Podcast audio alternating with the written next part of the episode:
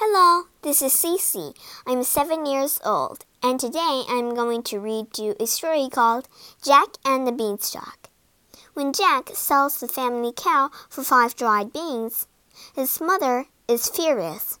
But overnight, the beans shred into a giant beanstalk. Let's join Jack as he climbs the stalk and discover a dangerous world above the clouds.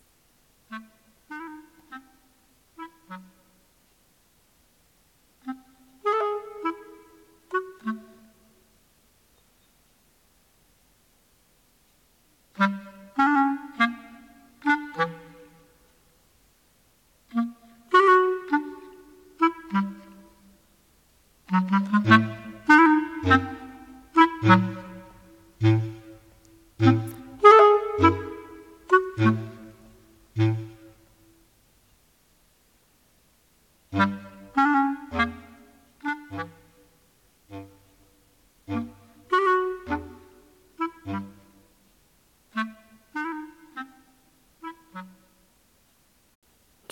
and the Beanstalk. Chapter 1 Cow for Sale. Jack was very, very hungry. He searched the house for something to eat, but he didn't find anything, not even a bean. Jack and his mother were very poor. They lived alone in a little cottage. The only thing they owned was a cow named Milky White. Mm. And she was so old she ran out of milk. Can you make yourself useful? asked Jack's mother, brushing past with a broom. But there's nothing to do, complained Jack. Why don't you milk Milky White? She has no milk left. Jack's mother stopped sweeping and sat down. We have nothing, she sighed. Nothing to eat, nothing to drink, nothing to sell, nothing. Except Milky White, Jack pointed out. There was a long pause, followed by a low tummy grumble. All right, said Jack's mother. Tomorrow you must take Milky White to the market and get the best price you can. Easy. Finally, Jack had a job to do. At the first sign of dawn, he ran outside. Morning, Milky White, he said. We're going to market. Moo, said Milky White. She didn't understand a word. They hadn't gone far when they met an old man. What a fine cow, he said. Where are you taking her?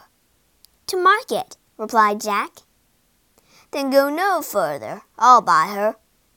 The old man reached deep into his pockets and took out five dry beans. Beans? said Jack. Magic beans, answered the man.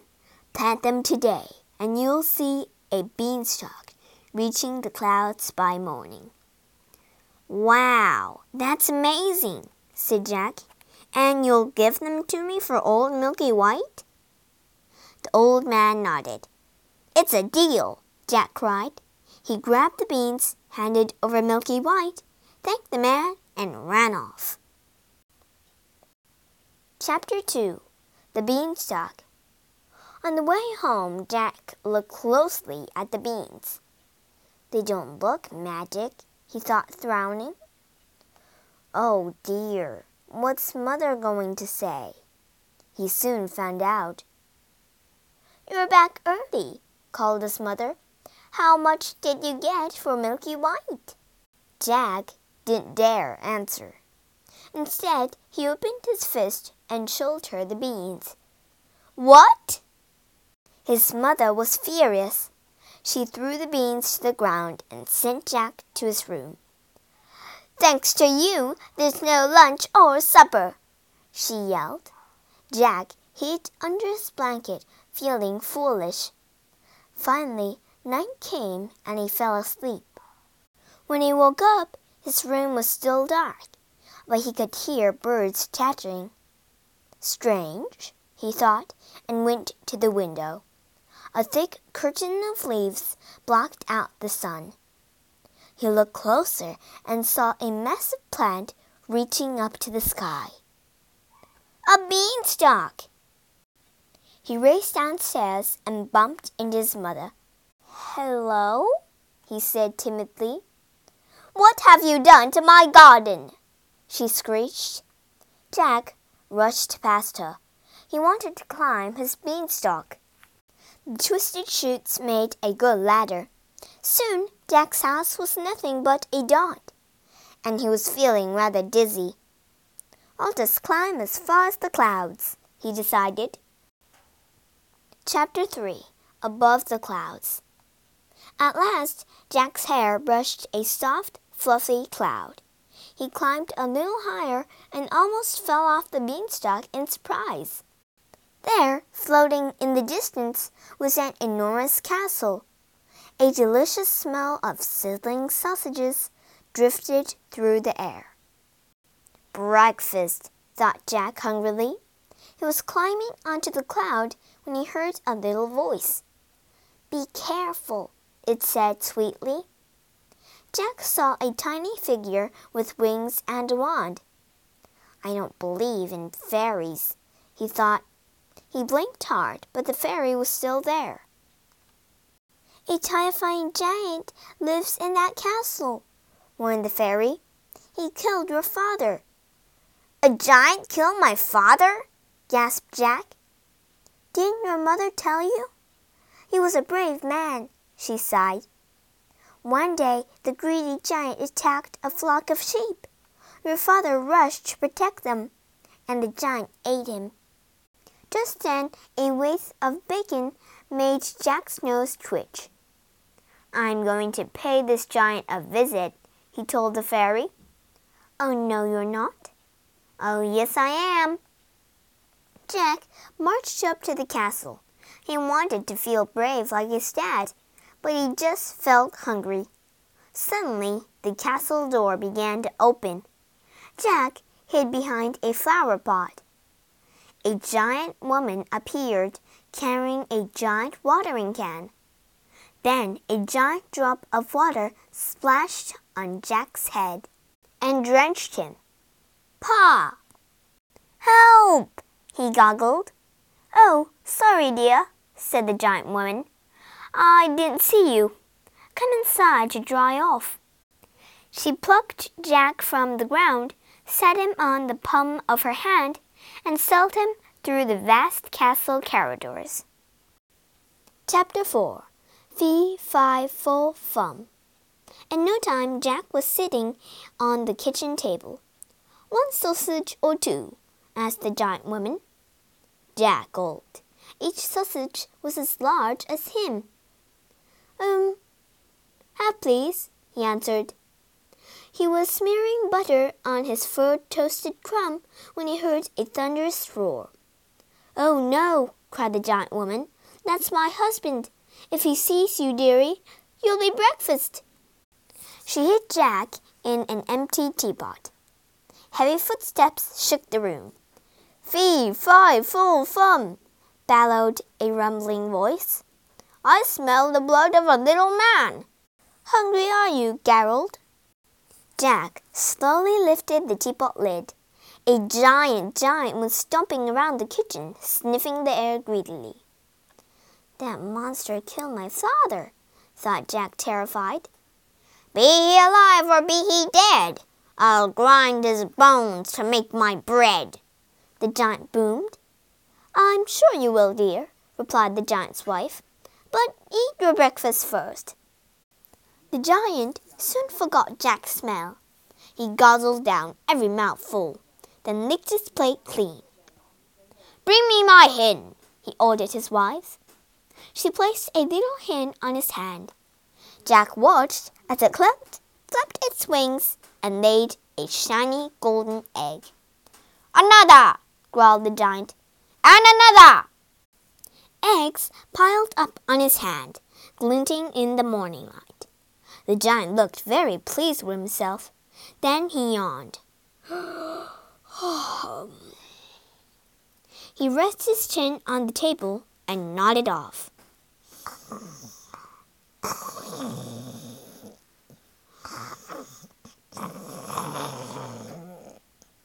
Time to escape, thought Jack. He clambered out of the teapot and dropped down, just by the giant's hand. The little hen stood trembling by her golden eggs. You're coming too. Jack grabbed the hen, slid down the tablecloth, and raced through the track under the door. A giant dog barked loudly, but Jack kept running. He heard the giant's angry roar and ran even faster. At last, the beanstalk was in sight. Jack flung himself at it and scrambled down to safety. Chapter 5 Another Adventure When Jack's mother saw the hen, she licked her lips. Mmm, chicken for dinner, she said. No way, cried Jack.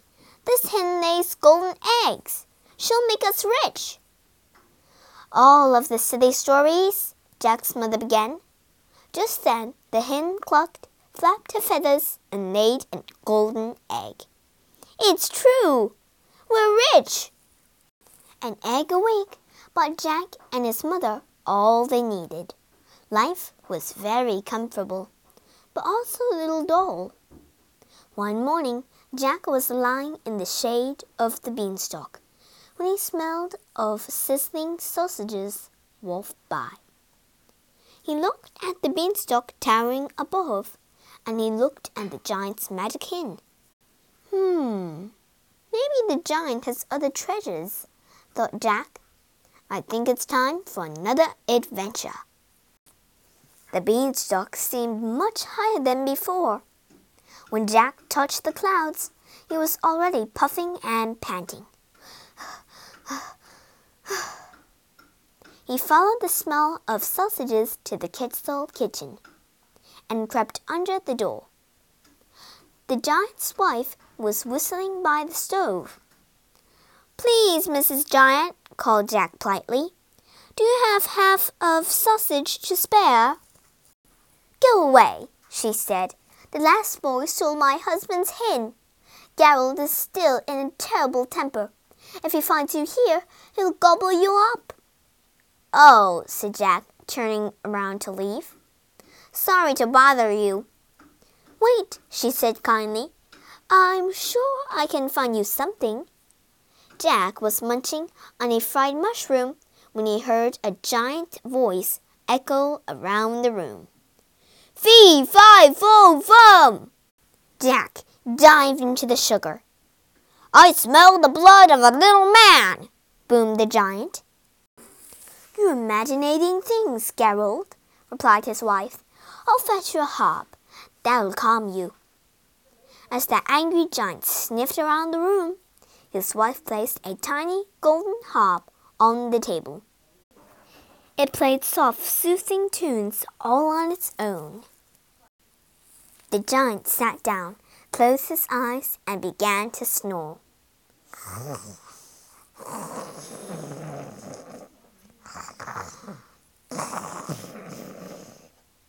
Quick, go! Whispered his wife to the sugar bowl. Jack leaped out, seized the beautiful harp. He tucked it under his arm and fled. The music stopped and the giant woke up. My harp! he cried. Seconds later, he was plotting after Jack. I'll grind your bones, you little thief! Quick, he's behind you! And Jack, as Jack hurried down the beanstalk, it began to sway. The giant was climbing down too. Fetch that saw! Jack yelled to his mother. Jumping to the ground, Jack grabbed the saw. He pulled it back and forth across the thin beanstalk. Suddenly, there was a massive creak.